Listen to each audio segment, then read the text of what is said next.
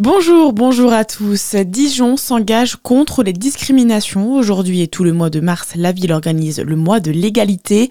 Un programme complet d'ateliers, de débats et de rencontres est prévu avec comme point d'orgue le 8 mars et la journée contre les violences faites aux femmes.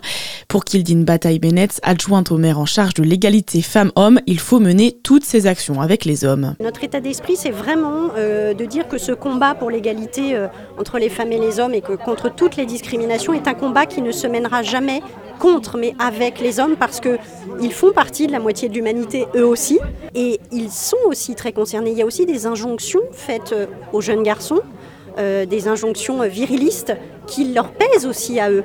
Et euh, il faut aussi le prendre en considération. Parce que c'est aux côtés des femmes que eh bien, tout ça se mène avec eux. Elle répondait au micro de Charlie Chevasson. Les bénévoles des Restos du Cœur vous attendent pour la collecte annuelle dans la région. Ils seront à l'entrée des 94 supermarchés dès ce matin et jusqu'à demain.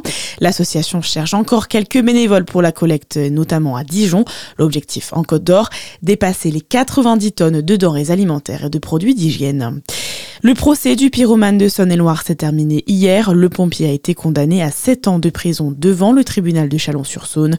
L'accusé de 38 ans est reconnu coupable d'avoir causé des incendies dans plusieurs fermes à Simandre, un petit village de la Bresse. Entre juin et novembre 2023, il a l'obligation d'indemniser les victimes. Un épisode soudain et inattendu pour les agriculteurs bio. La filière dans le Jura stagne. Le nombre d'exploitations portant le label au bourgeon est resté stable l'an passé. Une première depuis plus de 10 ans. Entre 2012 et 2022, les exploitations bio avaient quasiment doublé, passant 212 à 202. Dans l'actualité également, Paris dénonce des tirs israéliens injustifiables après cette distribution de nourriture qui a viré au drame hier à Gaza.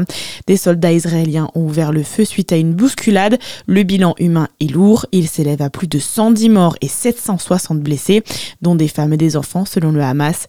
Le Conseil de sécurité de l'ONU s'est réuni en urgence hier soir. Les États-Unis ont également exigé des réponses de la part d'Israël.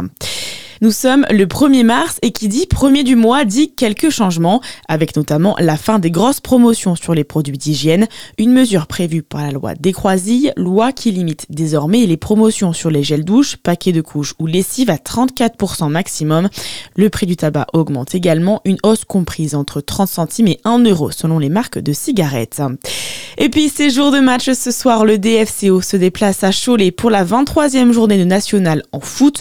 Une rencontre facile, ils affrontent le dernier au classement. L'objectif est clair pour les joueurs de Côte d'Or. Gagner pour continuer de se rassurer et conserver la quatrième place au classement. Le coup d'envoi est donné à 19h30. À suivre la météo sur Fréquence Plus.